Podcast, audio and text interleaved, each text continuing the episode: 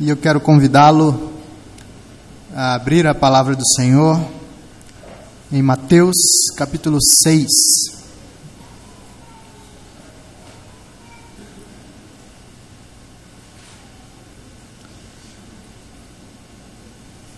Mateus capítulo 6, para nós lermos do versículo 9 ao versículo 13.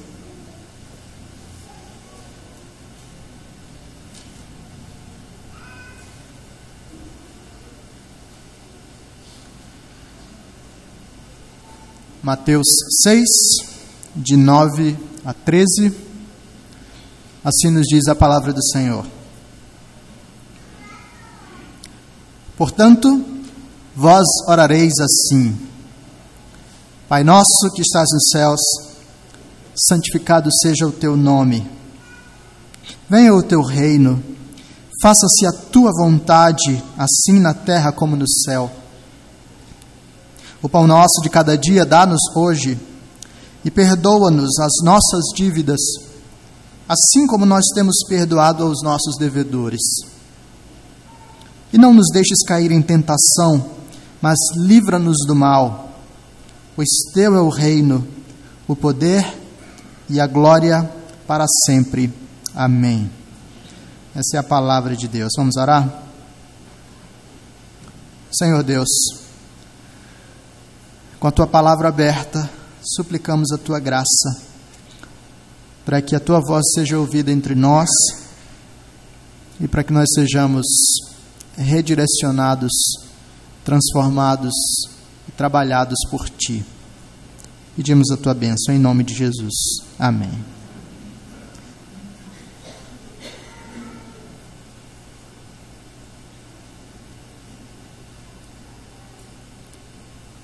Não sei quantos de vocês são fãs de cinema ou de filmes.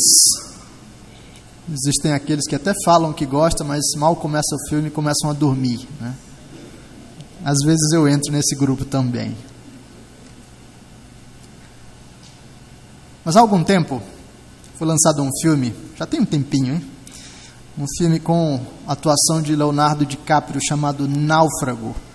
Talvez você conheça esse filme. Ah, o título do filme é bastante autoexplicativo. Um homem que ah, experimenta um naufrágio e agora vive no isolamento. Mas como nós somos criaturas feitas para a vida em comunidade, para a vida em sociedade, esse homem isolado, numa ilha deserta, não consegue viver sozinho e ele busca um tipo de relacionamento, ele busca algum, algum tipo de experiência de contato social e de comunidade. E ele consegue fazer isso, talvez quem já assistiu lembre agora, com uma bola, uma bola de vôlei. Vôlei ou basquete? Chamada Wilson. Ele dá o nome de Wilson. E é com Wilson que ele conversa e que ele fala sobre aspectos aí dos seus anseios e das suas inquietações. É com Wilson que ele desfruta da abertura do seu coração naquele tempo de profunda angústia e de profundo desafio.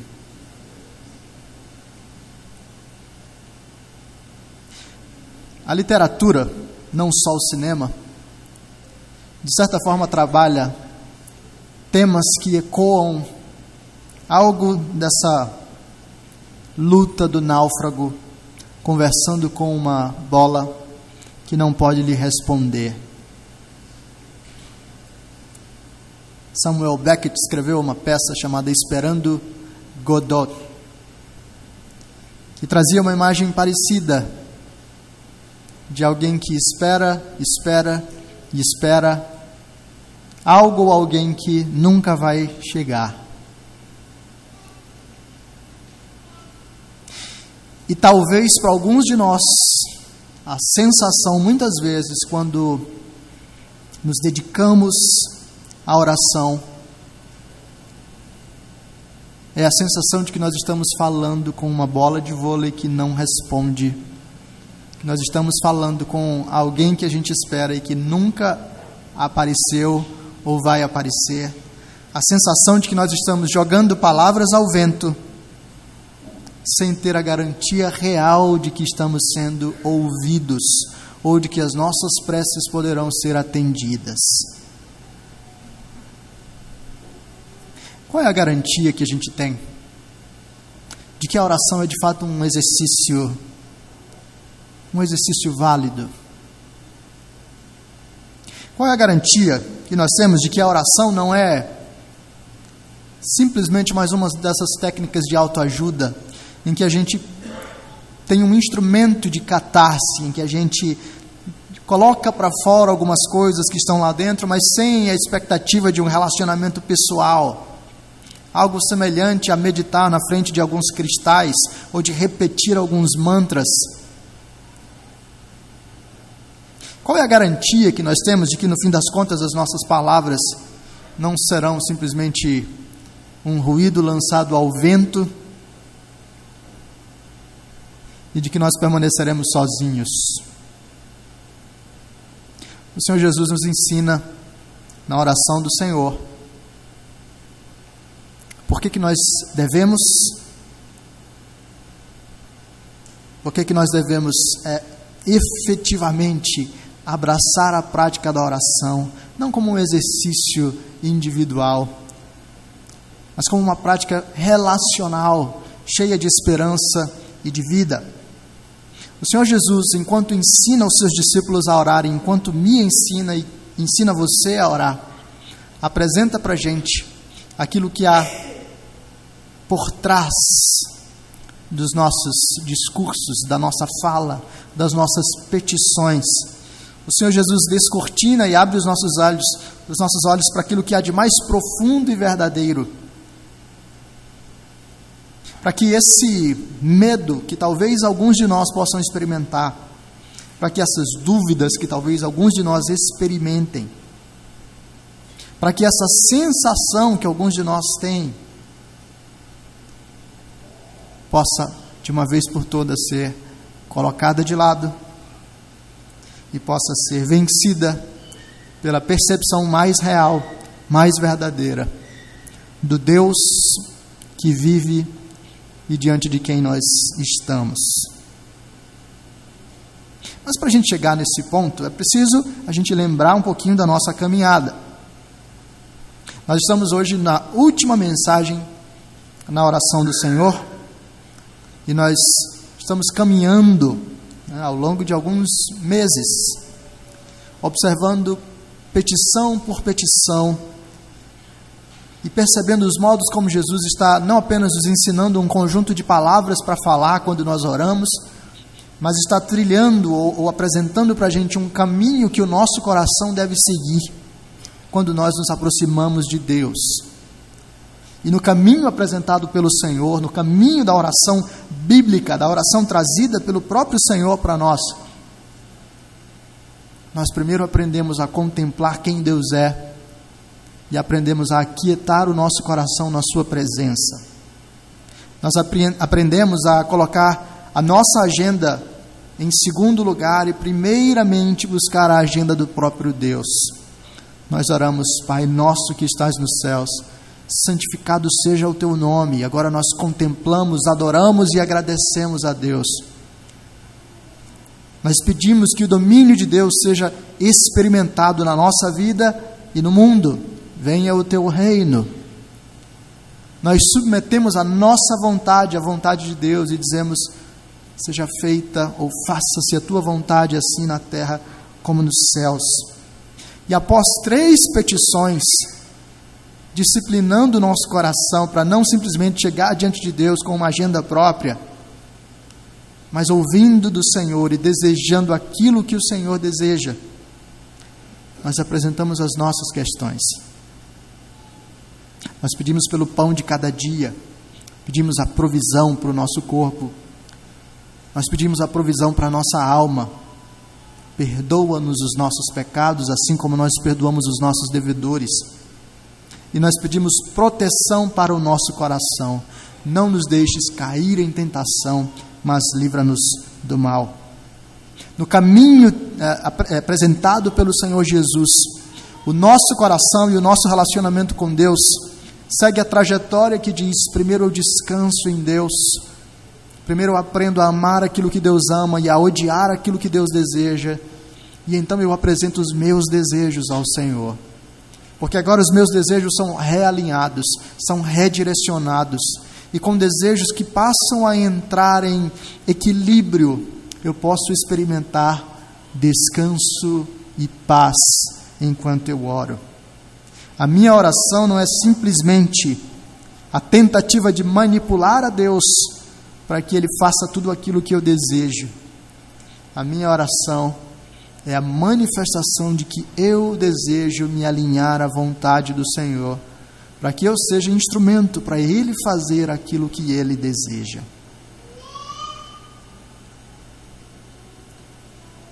Mas agora, após apresentar todos esses pedidos e essa percepção, Jesus nos apresenta uma cláusula final, que de certa forma é polêmica.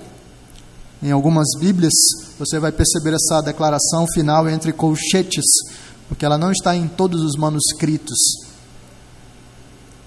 Na Igreja Católica, por exemplo, essa última declaração não é realizada enquanto eles é, fazem a oração do Pai Nosso. Mas nós cremos que esse fim, essa declaração final do Senhor Jesus, ela não somente é harmônica com o conteúdo central de toda a oração, mas ela é efetivamente um clímax, uma conclusão adequada para tudo aquilo que foi dito anteriormente. Por isso, quando nós oramos, nós encerramos a oração do Senhor dizendo: Porque Teu é o reino, o poder e a glória para sempre. Amém.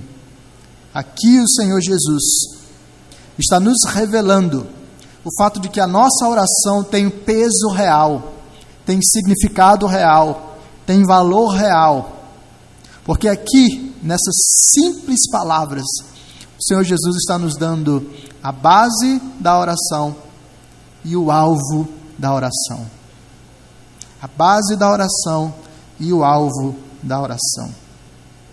Qual é a garantia de que a oração não é um esforço vazio, não é um exercício individual e autocentrado de mera catarse pessoal? Qual é a garantia de que a nossa voz será ouvida? Qual é a garantia de que de fato existe alguém do outro lado? o Senhor Jesus aponta, já tendo anunciado lá no início Deus como Pai, o Senhor Jesus agora aponta para uma base mais sólida sobre a qual nós edificamos a nossa oração. E essa base está estabelecida no domínio de Deus e no poder de Deus. Jesus diz: Teu é o reino e o poder. E o que é isso? Teu é o reino e o poder. De certa forma, isso está completamente alinhado com o que nós vimos hoje pela manhã, quando ah, falamos sobre o fim da epístola de Judas e aquela manifestação de adoração que Judas faz no final.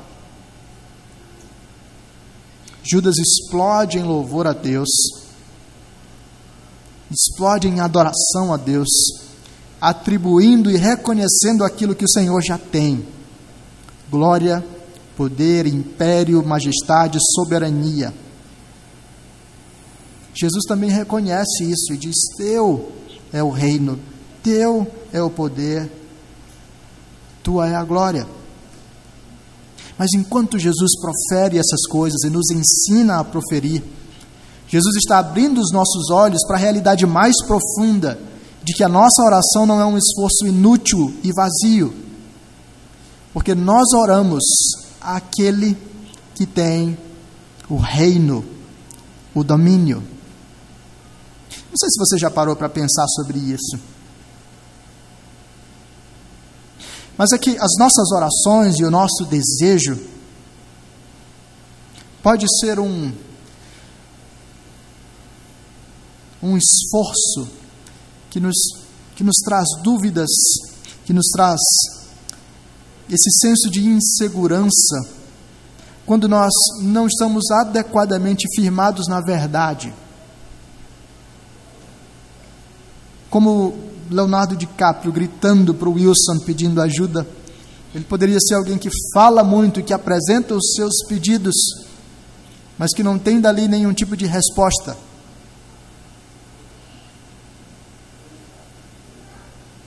Mas no nosso caso, Jesus chama a atenção para algo completamente diferente. Quando nós gritamos e pedimos aquilo que é adequado e alinhado à vontade de Deus, nós somos lembrados fundamentalmente de que o Senhor Deus é aquele que tem o domínio, o reino. E nós somos lembrados de que o seu reino avança. Mesmo no mundo em que certa hostilidade contra a igreja possa ser crescente, mesmo no mundo em que leis sejam aprovadas para tentar silenciar os cristãos, para impedir que eles sequer distribuam conteúdo religioso. Mesmo no mundo em que estados islâmicos e outros grupos se levantem e façam manifestações públicas de tortura àqueles que temem a Deus, nós temos a garantia de que o reino de Deus avança.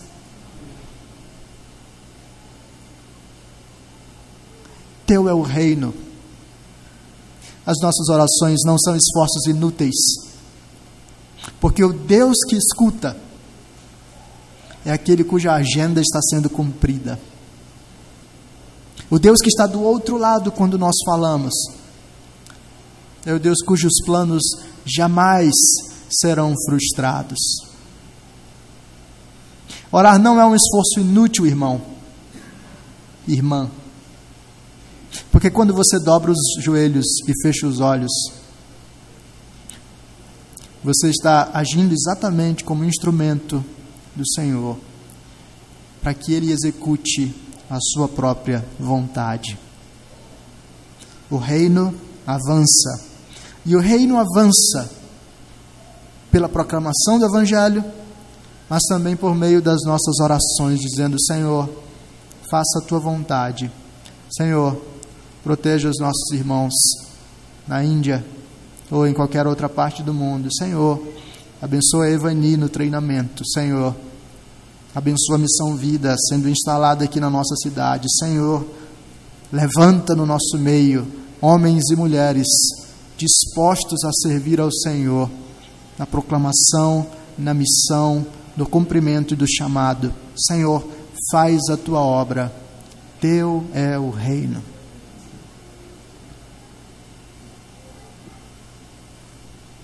A base apresentada pelo Senhor Jesus alinha até mesmo os nossos pedidos mais particulares a esse grande plano do Senhor avançando o seu reino. Quando você pede pelo pão de cada dia, quando você pede a graça de Deus pelas coisas mais básicas para a sua subsistência,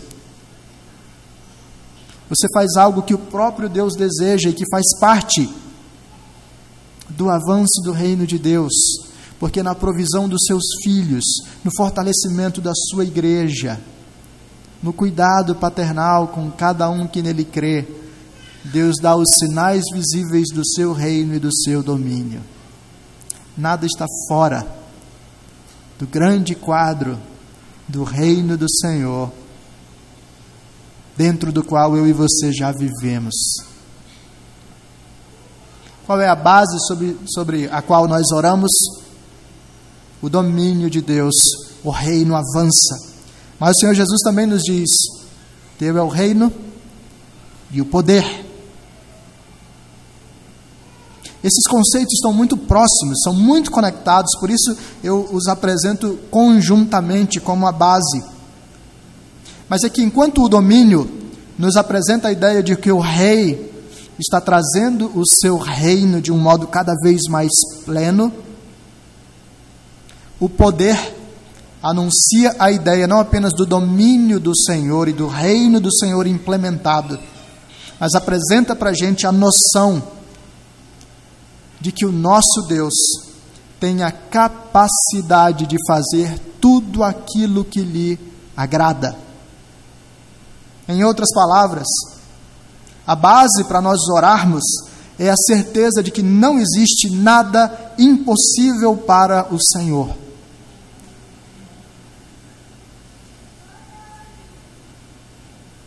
Existem muitas coisas que Wilson não pode fazer. Não existe nada que Deus não possa fazer.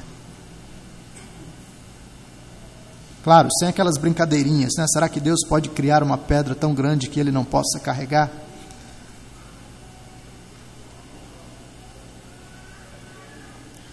Não existe nada que Deus não possa fazer. E é por isso que Deus não apenas espera, como Ele nos convida a levar as nossas petições até Ele, não importa o tamanho delas. Livra os teus filhos do Estado Islâmico, livra o meu filho do bullying na escola.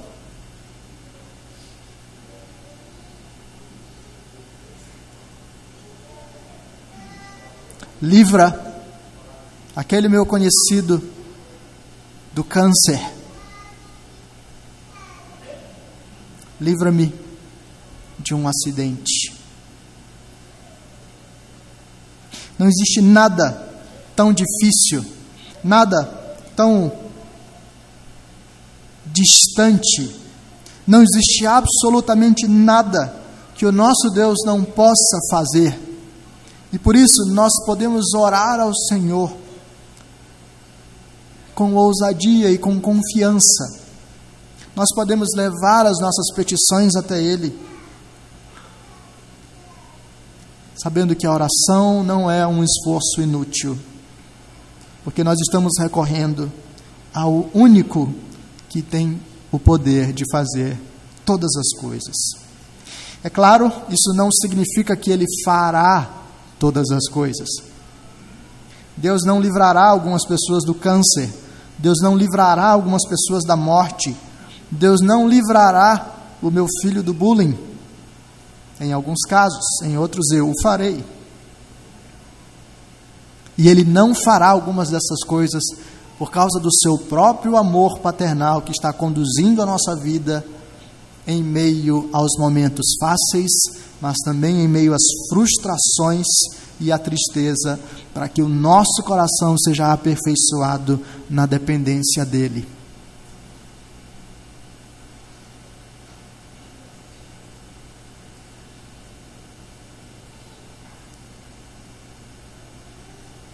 O Senhor Jesus providencia uma base sólida para nós orarmos.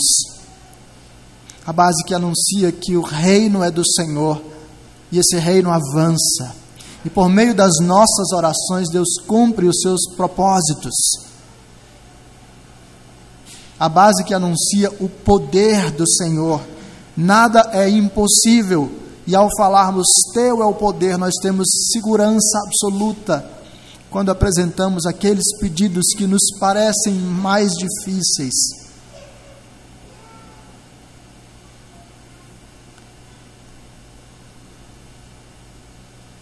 Nós temos uma base segura para orar. A nossa voz é ouvida, e não é ouvida por qualquer um, é ouvida pelo Deus de toda a terra. Mas além disso, Jesus nos apresenta um alvo para a oração. Teu é o reino, o poder e a glória para sempre. É claro, a glória poderia fazer parte da categoria de base. A glória também é base para as nossas orações, porque nós estamos diante do Deus que é absolutamente glorioso do Deus que é absolutamente pesado, como o termo glória ah, manifesta. Este é um dos seus significados. Nós temos um Deus que é dotado de absoluto poder, majestade, peso em sua santidade. Mas ao falar da glória de Deus, teve o reino, o poder e a glória, Jesus também alinha todo o conteúdo da oração que declaramos até aqui. Nós pedimos pelas coisas de Deus, nós pedimos pelas nossas coisas, e agora no fim Jesus nos lembra por que é que nós pedimos tanto pelas coisas de Deus quanto pelas nossas coisas. Qual é o alvo fundamental disso tudo? O alvo é o próprio Senhor. O alvo é a glória de Deus. E aqui Jesus novamente, caso ainda não tivesse ficado claro, ou caso tivéssemos, tivéssemos nos perdidos no caminho, Jesus novamente amarra as coisas para que o nosso coração seja ajustado e para que a glória de Deus seja o nosso alvo fundamental. Não é sobre nós. Em última análise, é sobre o próprio Deus. Por isso nós contemplamos a sua glória e reajustamos as coisas para que ele receba a glória em tudo o que acontece. Quando nós pedimos para que Deus restaure o nosso casamento, para que Deus salve o nosso filho, quando nós pedimos para que Deus nos ajude no meio da crise financeira, quando nós pedimos para que Deus nos arrume o um emprego, quando nós pedimos para que Deus nos livre da doença, em última análise, o nosso coração deve redundar em para que o Senhor seja glorificado na minha vida. De outro modo, atendido esse pedido, nós nos afastaríamos do Senhor. Aliás, nós somos mestres nisso, né? Nós somos mestres em usar as bênçãos de Deus para colocá-las entre nós e o próprio Deus. Deus nos dá um bom casamento e nós passamos a idolatrar o nosso marido ou a nossa esposa. Deus nos dá filhos bonitos e nós passamos a idolatrar os nossos filhos. Deus nos dá um bom carro e uma boa casa e nós usamos os nossos bens como o lugar último do nosso seguro, uh, da nossa segurança e do nosso descanso. Deus nos dá um bom emprego e esse mesmo emprego é usado como justificativa para nós não cumprirmos as nossas responsabilidades para com Deus e para com aqueles que Deus colocou diante de nós. Jesus nos lembra que cada pedido, que tudo aquilo que fazemos na oração tem um alvo fundamental: a glória do próprio Deus. E esse alvo fundamental na oração nada mais é do que um eco do alvo fundamental da nossa vida. Qual é o fim principal do homem?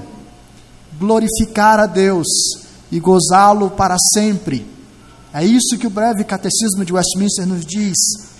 Essa é a descrição de Isaías 43, versículo 7, quando Deus diz: Para minha glória os formei. Por isso, quando Jesus encerra a oração dizendo: Teu é o reino, o poder e a glória, Jesus está nos alinhando aquele que é o sentido fundamental da nossa existência. Agora mesmo, algumas pessoas, talvez conhecidas por nós ou não, estão em uma espécie de busca existencial tentando encontrar a si mesmas. São pessoas descontentes com a vida, com o seu momento. São pessoas que dizem ainda não ter chegado a, esse, a essa situação de descanso. Algum, talvez mais filosófico, diga: ainda não entendi qual é o sentido da vida. E para todas essas pessoas você pode dizer: o sentido é claro e está dado, está escrito para mim e para você. Nós fomos criados para a glória de Deus e o nosso coração só encontrará descanso, nós só encontraremos a nós mesmos quando nós estivermos glorificando ao Senhor. Porque enquanto glorificamos a Deus, é que nós cumprimos aquilo para o qual fomos criados. É ali que a paz finalmente será conhecida por mim e por você. O que, Jesus nos ensina quando Ele nos dá essa oração? Ele está tratando o nosso coração para que nós sejamos purificados de todas as nossas impurezas, da nossa mesquinharia, da nossa confusão e das nossas mazelas internas. Nós somos pessoas pequenas e confusas, nós somos pecadores, nós somos pessoas cansadas, aflitas, ansiosas. Somos todos nós. Por mais que a gente tente se convencer e que a gente tente postar as melhores fotos no Instagram para dar a aparência diante do mundo que nós somos pessoas plenas, a dura realidade é que quando estamos só nós e o espelho, nós sabemos quem somos e quem temos sido. Mas para todos os cansados e aflitos, para todos os temerosos e confusos, para todos os perdidos e maculados, para todos os impuros e indignos, existe a doce mensagem do Evangelho, anunciando um Senhor que se torna Pai de pecadores. Um Senhor que, por meio da obra de Cristo, nos convida para andarmos com Ele. Um Senhor que está disposto a ouvir a nossa voz e a caminhar conosco. O Senhor Jesus, na oração do Pai Nosso, leva o nosso coração a contemplar Deus em toda a sua graça, retira de nós a falsa agenda e nos coloca na agenda mais adequada para que nós experimentemos paz, descanso e tenhamos uma vida voltada para o nosso fim principal, a glorificação de Deus. Qual é a garantia que nós temos de que Deus ouve a nossa oração? Nós temos uma base sólida, nós temos um alvo, mas acima de tudo, a garantia última de que a nossa voz é ouvida e de que nós não estamos sozinhos é o fato de que o Senhor Jesus viveu a vida perfeita no meu e no seu lugar, morreu na cruz no meu e no seu lugar, para que eu e você, crendo nele, tenhamos vida com o Pai. O Senhor Jesus é a garantia de que as nossas orações são ouvidas, porque agora mesmo, enquanto nós pensamos com o nosso pensamento tão limitado sobre essas coisas, o Senhor Jesus está à direita do Pai, intercedendo por mim e por você. E o Senhor Jesus enviou o seu Santo Espírito, que agora traduz, interpreta a nossa fala confusa para o Pai. Nós temos uma base sólida sobre a qual oramos. Nós temos um alvo principal enquanto oramos. E nisso a glória de Deus é manifesta e a graça de Deus é revelada. Que nesse ano de 2020, agora que concluímos essa série, eu e você tenhamos uma dinâmica de oração transformada, de corações descansados no Senhor que confiam nesse Deus e que glorificam esse Deus. Vamos orar? Senhor Deus, nós louvamos o teu nome, porque pela tua graça nós somos ensinados a orar. Te louvamos porque até mesmo aquilo que é a nossa necessidade mais básica nos é dado por ti. Nós te louvamos, ó Pai, porque a tua graça nos tem conduzido. Te louvamos porque o teu reino está avançando. Te louvamos porque o teu poder é manifestado diante de nós. E, a Deus, diante de tudo isso, nós queremos pedir que o Senhor nos ajude a orar com o coração cada vez mais confiante e seguro. Para que, mesmo diante das questões mais difíceis, nós possamos descansar sabendo que o Senhor não encontra nenhuma barreira e nenhuma dificuldade para os teus planos. E também, nós pedimos a graça para que o nosso coração seja alinhado e as nossas orações tenham como alvo fundamental a glorificação do teu santo nome em tudo. Faz isso, ó Deus, para que sejamos libertos de nós e para que nos encontremos em ti. Nós pedimos a tua bênção, em nome de Jesus. Amém.